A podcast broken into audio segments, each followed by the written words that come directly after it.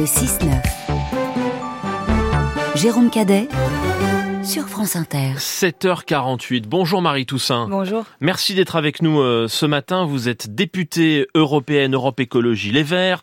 Vous venez d'être élue par les militants de votre parti pour porter les couleurs des Verts dans un an aux élections euh, européennes. Vous serez la, la tête de liste. On va parler de cette campagne dans un instant. D'abord, euh, un mot du vote d'hier à Strasbourg par le Parlement européen de la loi sur la restauration de la nature, texte qui fixe pour les États membres un certain nombre d'objectifs en matière de restauration des terres et des espaces marins à l'horizon 2030, plus de tourbières, moins de barrages sur les cours d'eau, préservation des haies, des étangs, etc. Ça s'est joué à très peu, 12 voix près euh, hier mais le texte a été considérablement allégé, il est beaucoup moins contraignant que prévu. Une députée écologiste belge a même parlé hier de victoire au goût amer. Est-ce que vous partagez son sentiment? Oui, oui, totalement. Mais vous savez, ne pas perdre, c'est parfois déjà une victoire. Euh, pour expliquer un petit peu ce qui s'est passé, eh bien, en fait, ce qu'on constate, c'est que 80% des écosystèmes en Europe sont dégradés. Et donc, on a absolument besoin de les réparer, c'est la base. Euh, mais ce à quoi on a eu à faire face, c'est à une alliance des droites, unies de bout en bout avec l'extrême droite pour faire tomber ce texte. Et donc effectivement, ils ont réussi à affaiblir considérablement euh, la portée de ce texte, mais nous nous sommes battus euh, jusqu'au bout pour faire en sorte que ce texte-là soit adopté. On a vraiment besoin de protéger la nature et on continuera à se battre euh, dans le cadre du pacte vert. Je crois que la victoire qu'on a arrachée, c'est pas seulement sur ce texte-là, mais c'est aussi pour dire est-ce que c'est stop ou encore? Est-ce que l'environnement ça commence à bien faire? Ou est-ce que face à l'urgence il faut qu'on continue? Ben on continue. Qu'est-ce qu'il en reste de ce texte? Il a été totalement vidé de sa substance, a dit l'eurodéputé LR Anne Sander qui a voté contre. Bah, elle a voté contre, donc voilà, tout ce qu'elle peut faire, c'est euh, de le critiquer. Non, mais il va euh, vraiment changer des choses euh, dans notre paysage d'ici à, à 2030 Évidemment, euh, évidemment. Je pense à deux égards. D'abord parce que ce sont des mesures de fond qui ont été prises, vous l'avez rappelé, qui mettent en œuvre d'ailleurs l'accord qui a été signé par l'ensemble des États membres en décembre international sur la biodiversité à Montréal. Et donc ça va nous permettre de prendre soin tout simplement de nos forêts, de nos rivières, de nos tourbières, de nos champs, ainsi que vous l'avez souligné. Et puis la deuxième chose, c'est que c'était important, et je vous l'ai dit aussi, euh, qu'on continue et qu'on envoie le signal qu'il faut continuer à s'occuper du vivant. On s'occupe beaucoup du climat, mais la réalité, c'est que si on ne s'occupe pas aussi des écosystèmes, euh, eh bien, les écosystèmes ne seront plus en mesure d'absorber le carbone. Et on voit bien, le Haut Conseil pour le climat français vient de souligner le fait que s'il y avait eu un petit peu de réduction des émissions de gaz à effet de serre en France, eh bien, il y avait eu encore plus de chutes de ce qu'on appelle les puits carbone. Donc la réalité, c'est que si on ne protège pas le vivant, on ne protégera pas le climat non plus. Est-ce qu'il ne faut pas aussi tenir compte d'une nouvelle donne depuis 2009 euh, l'Union européenne a adopté quatre paquets énergie-climat et on sent que dans, beaucoup de pays, il y a des résistances. Par exemple, aux, Pays-Bas, où un parti qui est opposé à ce pacte vert est devenu en, en quelques mois la première force politique du pays. Est-ce qu'il ne faut pas écouter ces voix aussi? Bien sûr, il faut les écouter. Je vais vous dire, moi, c'est euh, ma politique et mon approche politique que de dire il faut écouter tout le monde. Il faut écouter et puis il faut du dialogue. Mais la réalité, c'est que nous sommes en train d'aller droit dans le mur. Vous savez, il y a neuf limites planétaires qui conditionnent la capacité de l'humanité à habiter sur cette planète. Sur neuf, il y en a six qui sont déjà dépassés. Et donc, l'enjeu de tous les enjeux, c'est de reprendre en main notre économie, c'est de réencastrer l'économie dans les limites planétaires. L'Europe est le bon endroit pour le faire. Et donc, il faut continuer dans le dialogue, bien sûr, sans stigmatiser personne. Mais si la cause est juste, pourquoi est-ce qu'il y a de plus en plus de votes en Europe pour dire ça va trop vite, il y a trop de normes Bon, il y a de la résistance, euh, et en particulier de la part des lobbies. J'apprenais l'exemple de la loi sur la restauration de la nature. On avait euh, la Copa Cogeca, donc la FNSEA, on avait le Comité national des pêches, on avait euh, des industries de la forêt comme Silva qui étaient contre ce texte.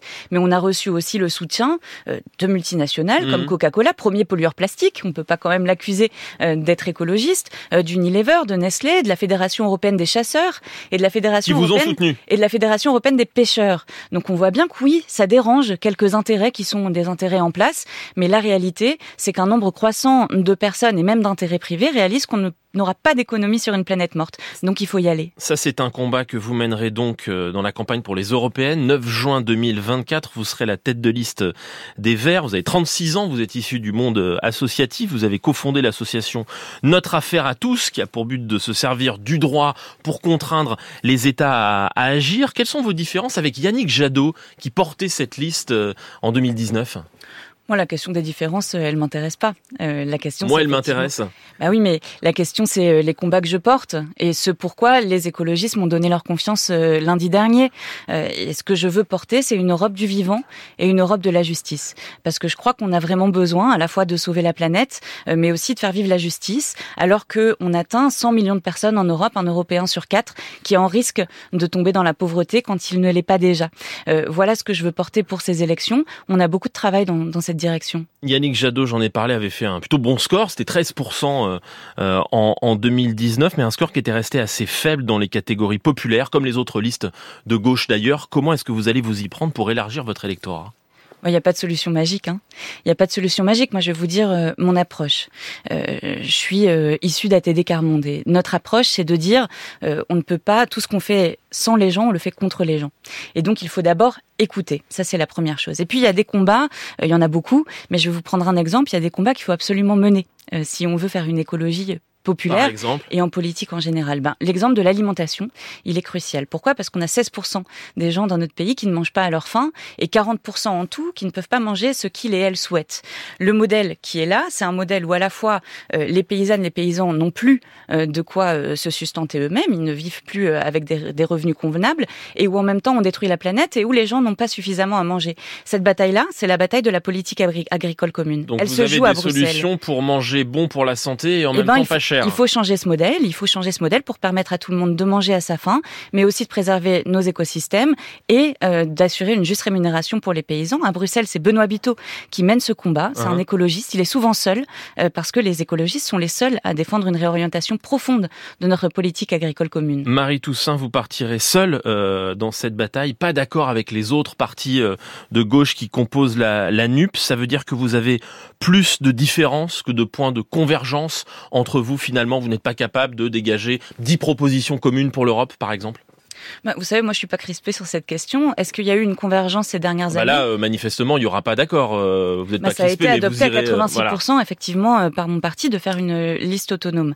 les convergences, elles ont eu lieu. Il y a eu un travail, et je salue en particulier le travail de Manon Aubry, que je remercie beaucoup pour avoir essayé de réunir les positions. Qui, elle, est du côté de la France insoumise. Tout à fait. Mais est-ce que les conditions sont remplies? Je crois que ça a été tranché non.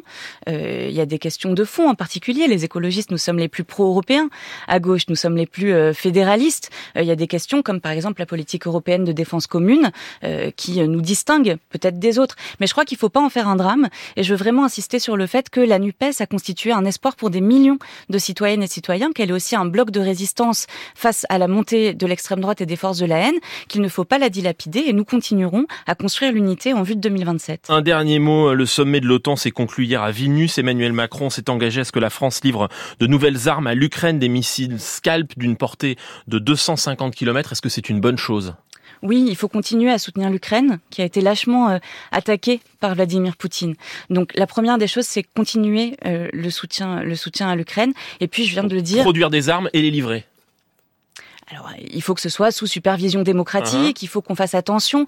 Je vous parlais de, de, de, politique européenne de défense commune. Ça doit être sous supervision démocratique, ça doit permettre d'aider euh, les pays et les peuples agressés, uh-huh. mais l'Europe de la défense, je souhaite aussi qu'elle travaille à la paix et donc au désarmement. Merci à vous, Marie Toussaint, d'avoir répondu euh, à nos questions ce matin sur Inter. Vous serez euh, dans un an tête de liste des Verts pour les élections européennes. Merci à vous.